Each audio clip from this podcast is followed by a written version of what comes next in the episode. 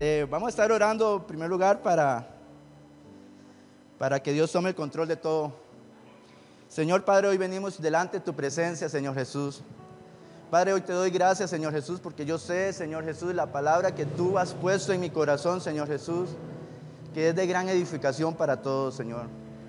Padre Celestial, por eso vengo ante ti, Señor, a pedirte, Señor, que cada palabra que salga de mi boca, Señor Jesús, salga bajo tu dirección. Que sea tu Espíritu Santo, Señor, direccionándola, Señor, a cada corazón. Que sea tu Espíritu Santo, Señor, transformándonos. Que sea tu Espíritu Santo, Señor Jesús, guiándonos, Señor Jesús. Y que nosotros podamos salir hoy con una mentalidad diferente, Señor. Y que la honra y la gloria sea solo para ti, Jehová. Te lo pido en el nombre poderoso de Jesús. Amén. Días atrás estaba en mi casa. Estaba haciendo un pequeño devocional en mi casa. Y ahí en medio de, de la oración, Dios puso el anhelo en mi corazón de sacar un bosquejo porque eso nos ha enseñado que en cada predica hay que tener un bosquejo para tener una dirección. Y el título le he puesto como examínate. O como dice los jugadores de fútbol cuando, cuando van mal, poner las barbas en remojo. Y por eso me gustaría, es un mensaje directamente para la iglesia, yo sé que no todos los temas que vamos a tocar nos afectan, todos, pero sí va a haber uno, dos, es cada uno el que se va a examinar. Me gustaría que me acompañaran en Apocalipsis. Vamos a hablar hoy del mensaje de las siete iglesias que Dios le reveló a Juan en la isla de Patmos. Y me gustaría que me pusieran mucha atención. Y yo les prometo que voy a ir al grano para, para abarcar todos los puntos. Dice que en Apocalipsis 2.4, pero tengo contra ti que has dejado tu primer amor. Eso se lo dice a la iglesia de Efeso. Primero le dice todas las cosas bonitas y hermosas que hace. Y después le dice que tiene contra ella el que has dejado el primer amor. Y yo sé que en esta iglesia hay muchas cosas hermosas, hay más cosas hermosas que cosas feas, como en toda casa. Y hoy queremos que ataquemos, y hoy Dios quiere que ataquemos lo malo para que sigamos creciendo, para que seamos una iglesia diferente. Dice que el significado del primer amor es un sentimiento de enamoramiento profundo, novedoso. La persona entra en un estado de euforia, equilibrio y paz cuando tiene a la persona a su lado. Dice que el primer amor de una persona a otra dura de seis a ocho meses. Por eso dice primer amor sino diría amor eterno, lo que muchas parejas tienen, el amor eterno.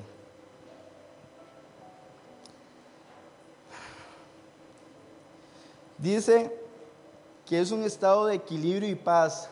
Yo no sé usted, pero cuando yo vengo cansado, cuando vengo atribulado, llego a mi casa y tal vez no sea el más expresivo del mundo, pero siento paz, siento equilibrio, porque yo sé que mi, mi esposa, mi hija me esperan yo tengo la mayor bendición que yo sé que ellas me esperan.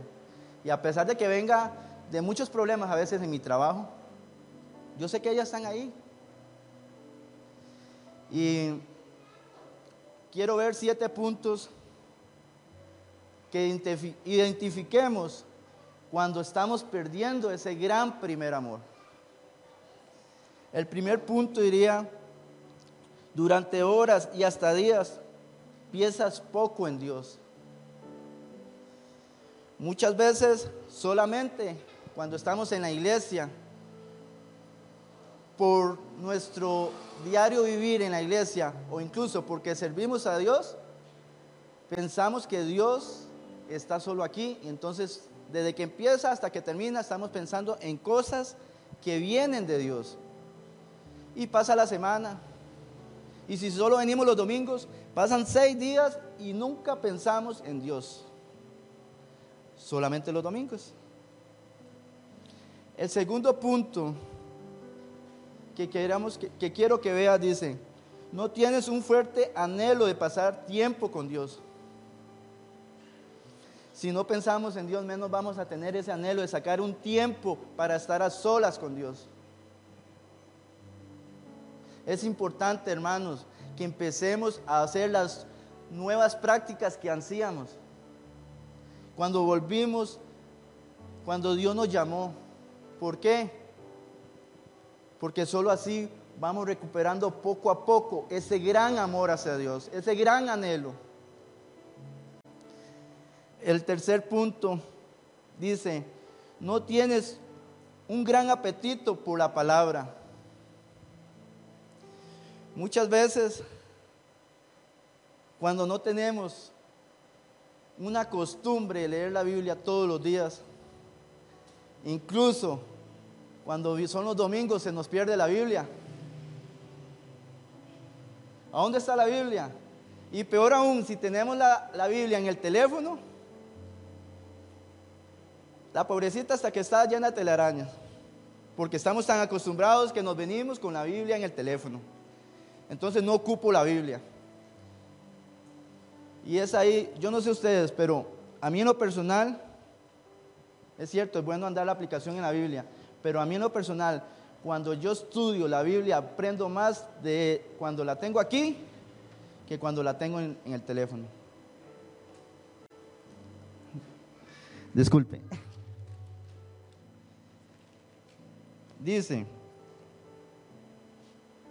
el cuarto punto, pasar tiempo en la oración es una carga y una obligación, no tiene que ser un deleite. Muchas veces cuando perdemos el primer amor, pensamos que el orar es una carga, es una obligación. Es una obligación porque todos en la iglesia saben que soy líder. Es una obligación porque mi demás familia dicen, aquel es el cristianito. Entonces, yo soy el que tengo que ir a orar. Lo vemos por obligación, no por enamorarnos a Dios, no por tener esa relación con Dios. Somos su iglesia. Ah, pero si nos pregunta, ¿estás listo para irte con Dios? Sí, claro, hermano, yo soy listo. Pero ¿cuánto tiempo duras con Dios a solas? Queremos tener a Dios por una eternidad, queremos tener una relación con Dios con una eternidad, pero la relación, la verdadera relación con Dios es estar en nuestra casa, sacar tiempo con Dios. El quinto punto dice, en la oración, la oración es formal, seca, desprovista de vida y lo haces mecánicamente.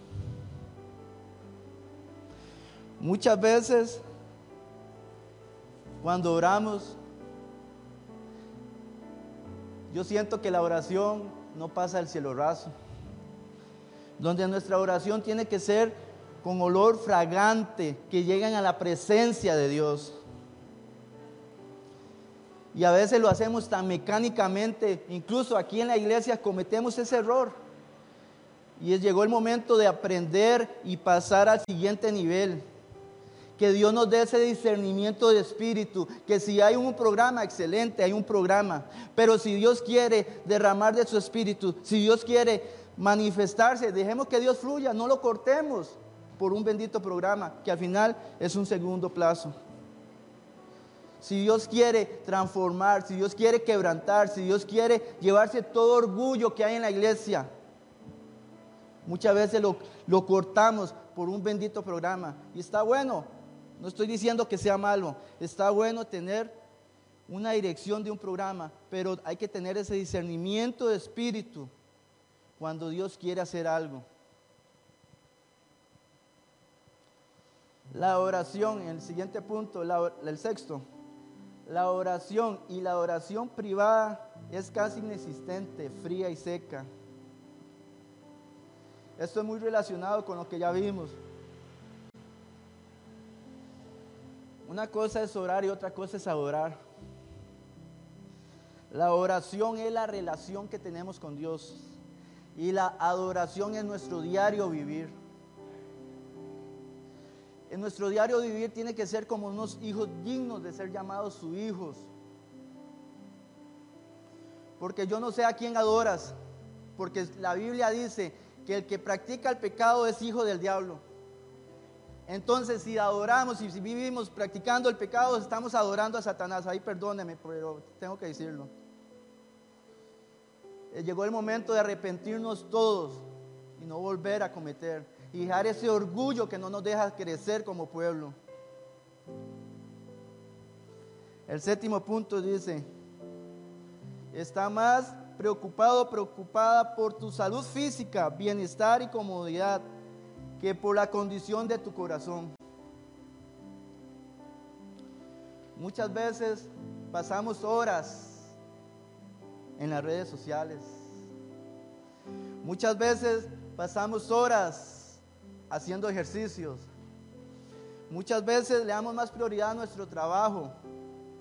Y todo esto que estoy diciendo, no estoy diciendo que sea malo, aclaro. Es bueno trabajar, es bueno esforzarse, es bueno educarse. Pero tengamos mucho cuidado cuando priorizamos esas cosas y descuidamos las cosas de Dios. Es muy, muy importante no descuidar las cosas de Dios. Porque ahí es donde se nos ensucia el corazón, se nos ensucia de orgullo, se nos ensucia de muchas vanidades de la vida. Y tenemos que procurar que nuestro corazón sea un corazón, un instrumento agradable a Dios ante toda situación. Es cierto que nos vemos bellos, dijo Edwin, que nos vemos hermosos. Pero lo que más importa y lo que Dios ve es tu corazón, pueblo. Dice que el segundo punto es la fidelidad en Dios. La fidelidad en Dios en Apocalipsis 2.10 dice, no temas en nada lo que vas a padecer. He aquí, el diablo echará a algunos de vosotros en la cárcel para que seáis probados y tendréis atribulación por diez días. Sé fiel hasta la muerte y yo te daré la corona de la vida. A mí me gusta mucho esto porque sinceramente Dios me habla duro. No sé usted, pero Dios me habla duro en este mensaje. Porque verdaderamente en las situaciones difíciles es donde mostramos nuestra verdadera fidelidad con Dios. Cuando todo está bien es muy fácil ser fiel.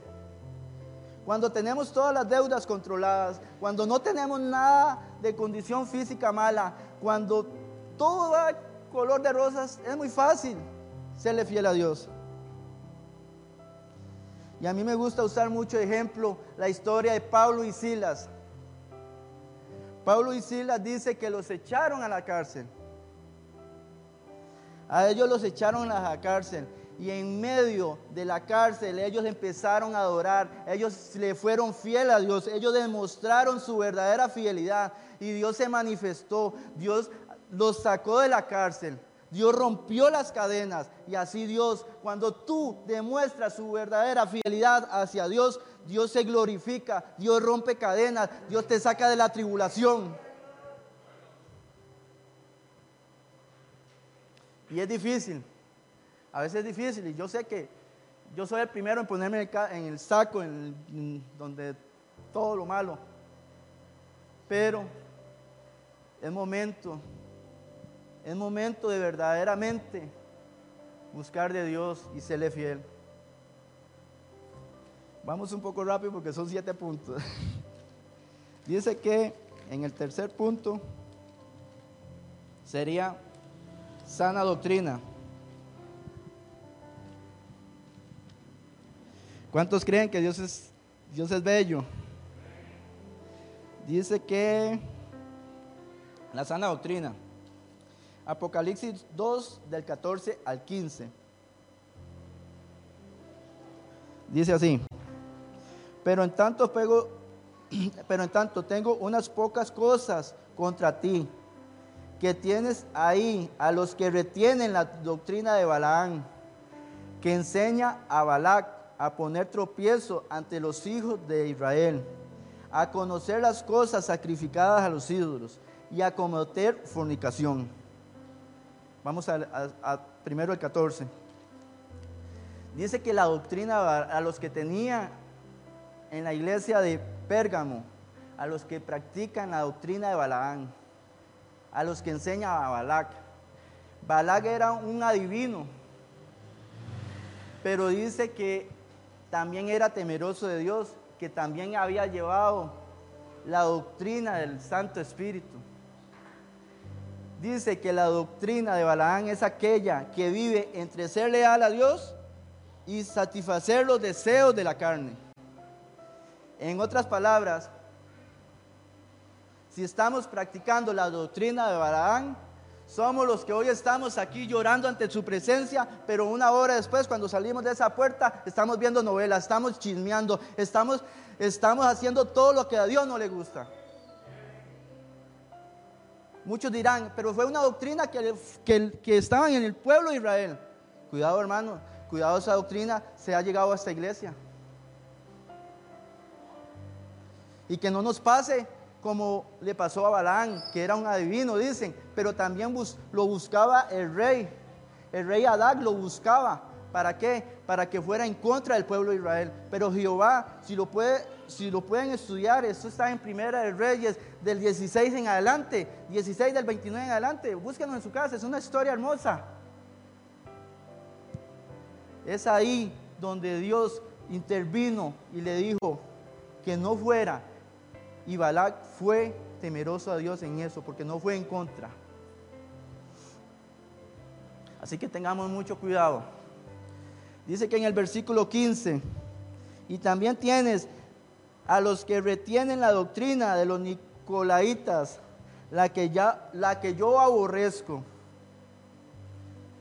Vamos a ver qué es la doctrina de los nicolaitas. Dice que Nico significa dominio conquista y lo significa pueblo. La doctrina de los nicolaitas es el que conquista el pueblo. La doctrina de los nicolaitas se dice que la doctrina de Balaac le enseñó a la doctrina de los nicolaitas. Y se dice que, que los nicolaitas predicaban predicaban cosas malas que iban en contra de la voluntad de Dios. Le enseñaban al pueblo. Se, también se dice que los nicolaitas eran aquellos los que era un grupo de personas, un grupo de creyentes que se creían más que los cristianos comunes. Cuidado nosotros, como pueblo, nos estamos creyendo más que otros. Cuidado nosotros como sus hijos, hacemos acepción de personas. Donde nuestro modelo de vida tiene que ser Jesús. ¿O acaso Jesús vino eh, del trono poderoso y anduvo con nosotros y dijo, no, usted no porque usted es un adulterio. Usted no porque usted es un, uno que roba. Usted no. Él vino y los adoptó a todos. Él vino por su pueblo, pero su pueblo lo discriminó. En la Biblia lo dice, a los suyos, a los suyos vino y a los suyos no lo recibieron. Por eso nosotros somos adquiridos por Él, por gracia, por misericordia de Él. Así que hermanos, antes, antes que nos creamos más que otros, recuerda que estamos haciendo como los nicolaitas. Y recuerda muy claro donde aquí lo dice en el versículo 15, y también a los que retienen la doctrina de los nicolaitas, la que yo aborrezco. Cuidado que por discriminar a cierta persona, Dios te vaya a aborrecer y no te vaya a llevar cuando Él venga por su pueblo.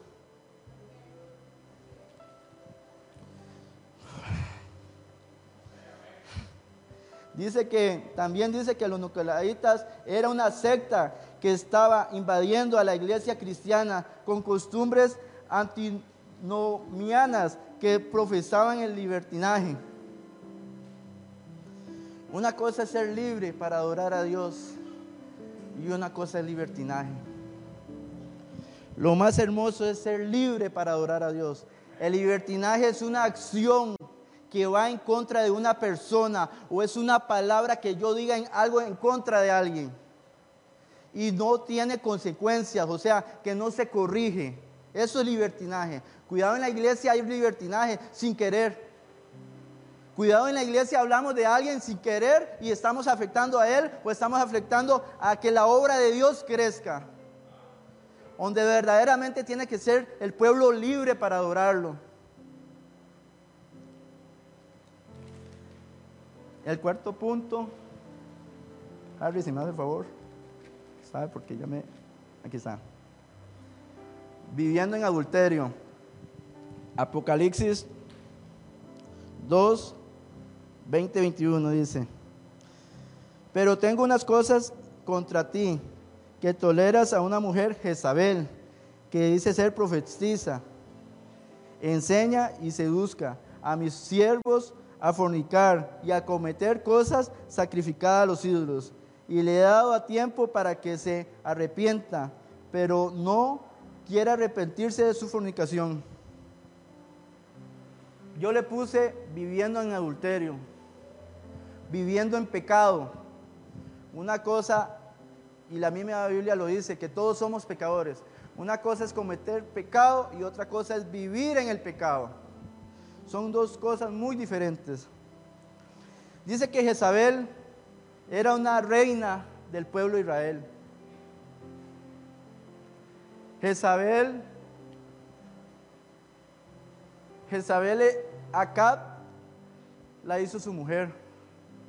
Pero Jezabel dice que seducía, seducía y iba en contra de los profetas del pueblo de Israel. Y aquí rápidamente, en Primera de Reyes, Harry no lo tiene, ahí disculpe Harry. Primera de Reyes 18, yo lo leo.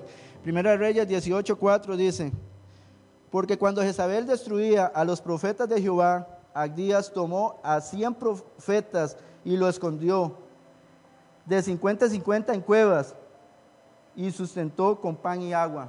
Agdías era el mayordomo de Acab. Jezabel tenía una obsesión contra los profetas, los seducía. Que los profetas de Jehová todos murieran. Cuidado hermana, cuidado como tratas al profeta de Dios que tiene en tu casa. Cuidado hermano, te deja seducir por los deseos de la carne. Cuidado, vivimos en fornicación y adulterio. Y de, la puerta para acá somos los más grandes cristianos. Por eso dije al principio, examínate. No todos los puntos nos afectan, pero es bueno examinarnos. Dice, ustedes sabían que Jezabel, hay un espíritu que se llama Jezabel. Dice que es uno de los demonios del maligno cuya misión es acabar con los hombres de autoridad de Dios como apóstoles y profetas. Amado hermano y hermana, hoy, Dios, hoy yo le pido a Dios que nos dé discernimiento para ver cuando el espíritu de Jezabel se manifieste en las iglesias y que podamos arrepentirnos si, fuimos seducidos por ella. Pero también que nos levantemos y podamos reprender todo espíritu de Jezabel que se levante en contra del pueblo de Dios. ¿Cómo, ¿Cómo se identifica el espíritu de Jezabel? Desea de acercarse a los líderes. Y es ahí que los líderes son muy atacados. Es ahí que cuando una hermana se pone un vestido corto, lo, juzgamos, lo crucificamos. Es ahí cuando, cuando el Jezabel llega al Espíritu y comienza y no deja crecer a los líderes.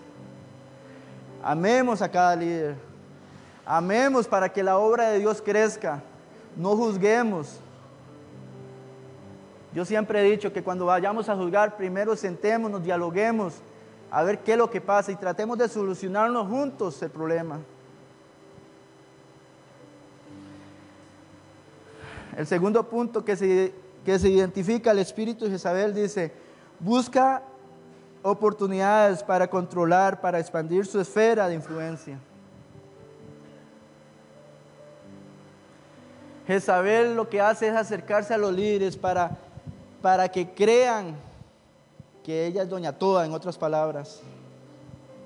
Y una vez cuando creen que ella es doña toda, logra su gran objetivo, que es ir en contra de los profetas, en contra de los apóstoles, en contra de las que Dios está empezando a usar en la iglesia. Hoy yo, hoy yo le pido, hermanos, que oremos mucho por la iglesia. Yo sé que han pasado cosas muy grandes en esta iglesia y que vienen cosas mejores, mucho mejor. Pero tenemos que estar como una iglesia unida, orando y velando en todo tiempo. El quinto punto sería, el quinto mensaje que Dios le dio a la iglesia sería vigilante. Apocalipsis 2, Apocalipsis 3, del 2, 3 y 5 dice, sé vigilante y afirma las otras cosas que están para morir, porque no he hallado tus obras perfectas delante de Dios.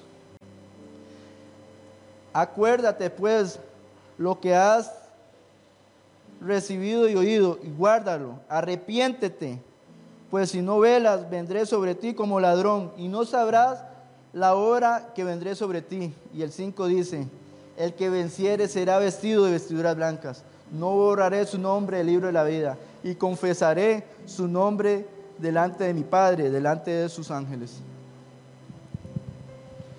La única forma que podemos vigilar, uno como cabeza de hogar, si sabe que se le van a meter por una ventana, ¿usted qué hace? reforzar esa ventana. Si usted sabe que se le van a meter por la puerta, ¿usted qué hace? Poner doble verja, poner, porque es la parte sensible a donde puedan metérsele. Nosotros como cristianos tenemos que examinarnos qué, cuál es la área de nuestras vidas que el enemigo pueda sacar provecho y cerrar todas ventanas. No sé si serán sus, las redes sociales, no sé si será el chisme, no sé lo que sea, pero llegó el momento de decirle, hasta aquí Satanás, te cierro todas las puertas y comienzo a creer que Dios es mi Padre, que comienzo a caminar como tiene que ser. Porque la palabra de Dios lo dice.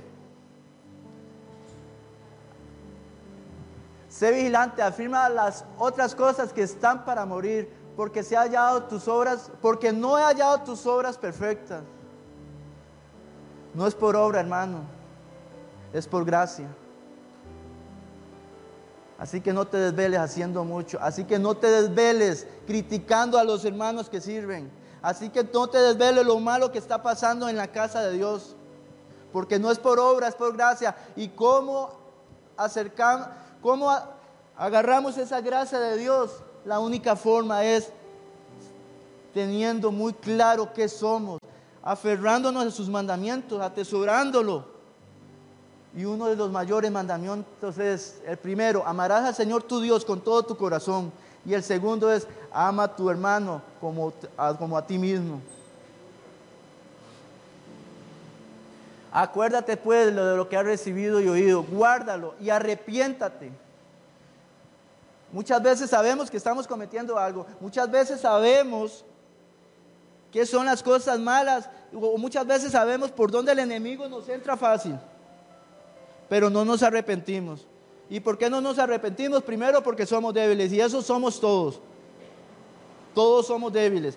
Pero la única forma de un arrepentimiento verdadero es pedirle a Dios, clamarle a Dios, Señor, yo soy débil en esto, ayúdame. Señor, Padre, yo me quiero arrepentir. Es el, gran paso que tú tienes que dar. Y va, me caí. El único, el gran paso que tú tienes que dar es romper todo orgullo que hay, toda soberbia y entregársela a Dios, porque eso no nos deja crecer. Dice que el sexto mensaje sería atesorando la salvación. En Apocalipsis 3, 11. He aquí yo vengo pronto, retén lo que tienes, para que ninguno tome tu corona. Ya lo estábamos hablando. Qué difícil. Qué difícil, hermano, es que Dios venga y que nos quedemos. Qué difícil es, porque no es la primera vez que Dios habla. Dios viene hablando hace mucho tiempo por medio de sueños, por medio de palabras. Aquí han habido predicas de salvación, de arrepentimiento. Qué difícil es que Dios venga hoy, que nos quedamos por el maldito orgullo. Perdóneme la expresión, pero es la verdad. Llegó el momento de ser una iglesia diferente. Un, un arrepentimiento genuino. Y que lo atesoremos y no dejemos que la corona de vida que Dios tiene para nosotros, alguien se la lleve. Está en usted, está en mí, si dejamos que la corona de vida alguien se la lleve. ¿Cuántos creen que Dios es grande? Que los veo muy serios. ya casi viene lo mejor, no, no se preocupe. Dice que el séptimo tema dice, activándonos en Dios. El, séptimo mensaje. Apocalipsis 3:16. Por cuanto eres tibio y no frío, ni caliente, te vomitaré en mi boca. Hace poco Yerling habló de esto. Por eso le digo, no es la primera vez que Dios habla. Viene hablando hace mucho tiempo. Yo hoy no quiero juzgarte si eres tibio o si eres frío.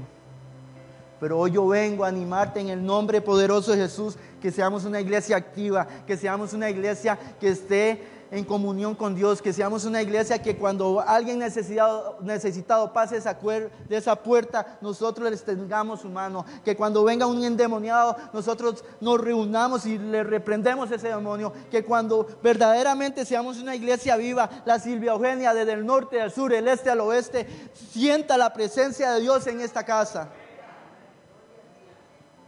Porque no es casualidad que hace 20 resto, 20 resto de años, 27, 28 años, no sé cuánto exactamente, don Justo abriera este templo. No es casualidad que Dios te haya llamado a, este, a, esta iglesia. Si Dios te llamó a cada uno por su nombre, es para que vivas como tienes que ser. Es para que hagamos la diferencia. Y a mí no me vengan con excusas, que soy muy pequeño que soy muy grande, que soy muy adulto.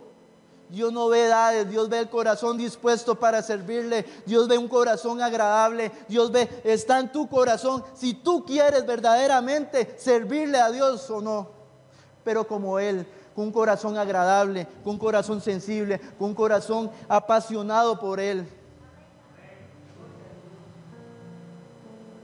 Por eso yo los animo, hermanos, nosotros somos su iglesia, su pueblo santo, su pueblo adquirido por Dios. No somos cualquier cosa.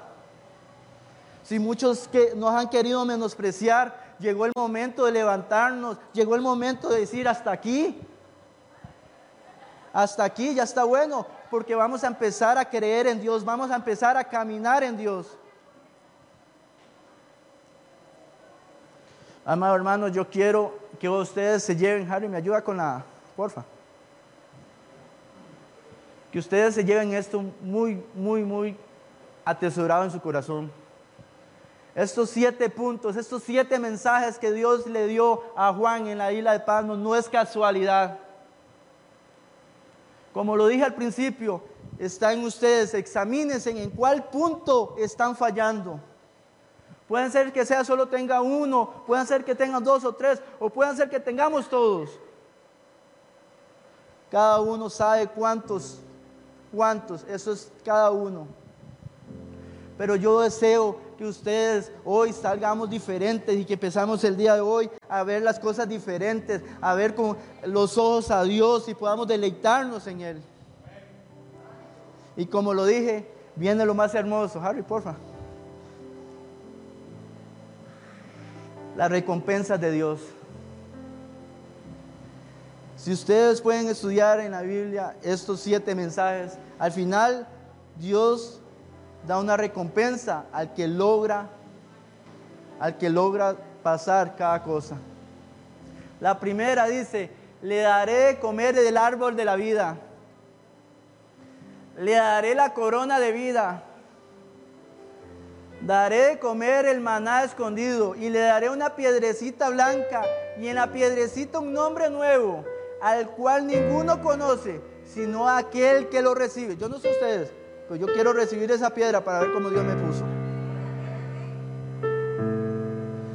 Le daré autoridad sobre las naciones. Tener vestiduras blancas. Muchas veces las circunstancias de la vida o el pecado que estamos practicando, nuestras vestiduras están manchadas, arrugadas, sucias. Pero Dios te promete hoy que si tú cumples, como dice su palabra, Él cambiará las vestiduras por unas vestiduras blancas, pero solamente está en ustedes si logran alcanzar el objetivo que Dios ha puesto en su palabra. Le haré columna en el templo de mi Dios y escribiré sobre él el nombre de mi Dios. O sea, vamos a tener en nosotros el nombre de Jehová. Dejaré que se siente conmigo en el trono. Uf, qué privilegio. Qué privilegio es sentarse con Él en el trono. Yo no sé, pero yo quiero todas esas recompensas. Yo quiero cada una de esas recompensas. Yo no sé ustedes. Pero yo deseo que ustedes se lleven ese anhelo de, cambiar el chip totalmente y que pensemos en estas recompensas que Dios nos ha dado. Como le digo, yo no soy quien para juzgar porque soy el primero en el saco de que comete muchos errores. Pero mi anhelo es ese. ¿Qué le parece, hermano, si, si nos ponemos de pie? Y sincérese hoy con Dios. Háblele como que si fuera su esposo, su novia, su hermano, como, como usted tenga mayor relación con él. Harry, ¿me ayuda? Y en Apocalipsis 3:20 dice, hermano,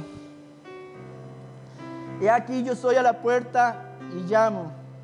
Si alguno oye mi voz y abre la puerta, entraré a él y cenaré con él y él conmigo. Hoy Dios está tocando puertas, iglesia. Hoy Dios está tocando cada una de sus corazones, está tocando. Están ustedes si quieren abrirle. ¿Qué le parece si oramos un ratico? Señor Padre, hoy venimos, Señor, ante tu presencia. Gracias, Señor Jesús, por este mensaje. Gracias, Señor, porque tú eres un Dios grande. Señor, perdóname Perdónanos, Señor Jesús, por todo lo malo. Padre, hoy te entregamos todas nuestras cargas, hoy te entregamos todos nuestros pecados. Y ayúdanos, Señor. Ten misericordia de nosotros para poder crecer como tu pueblo. Ayúdanos, Señor Jesús. Que tu Espíritu Santo nos conforte, que tu Espíritu Santo sea el que nos llene. Y que podamos ser una iglesia llena de ti, una iglesia digna de ser llamados tus hijos. Que podamos ser tu voz.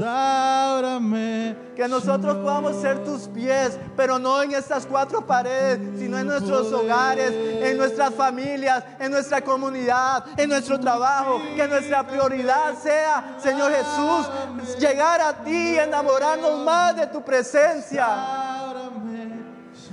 Que nuestra prioridad sea, Señor Jesús, tener esa comunión contigo.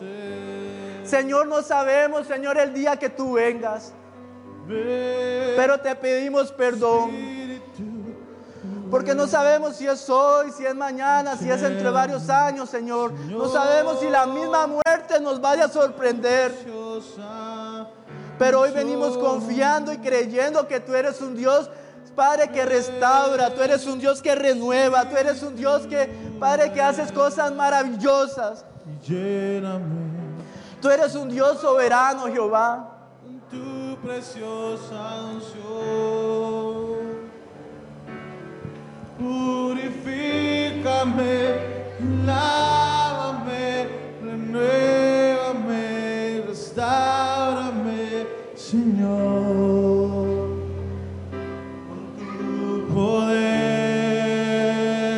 Padre, renuévanos, Señor. Purifícame y lávame. Padre, purifícanos, Señor, hasta lo más profundo de nuestras vidas. Y ayúdanos en nuestro diario vivir. Ayúdanos en nuestra debilidad. Tú eres grande, mi Señor Jesús. Padre, tú eres grande, mi Señor. Tú eres maravilloso, Señor.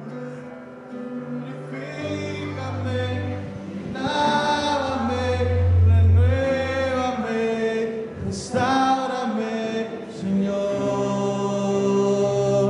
con tu poder. Y purifícame y lávame, renuévame, restaurame, Señor, te quiero conocer.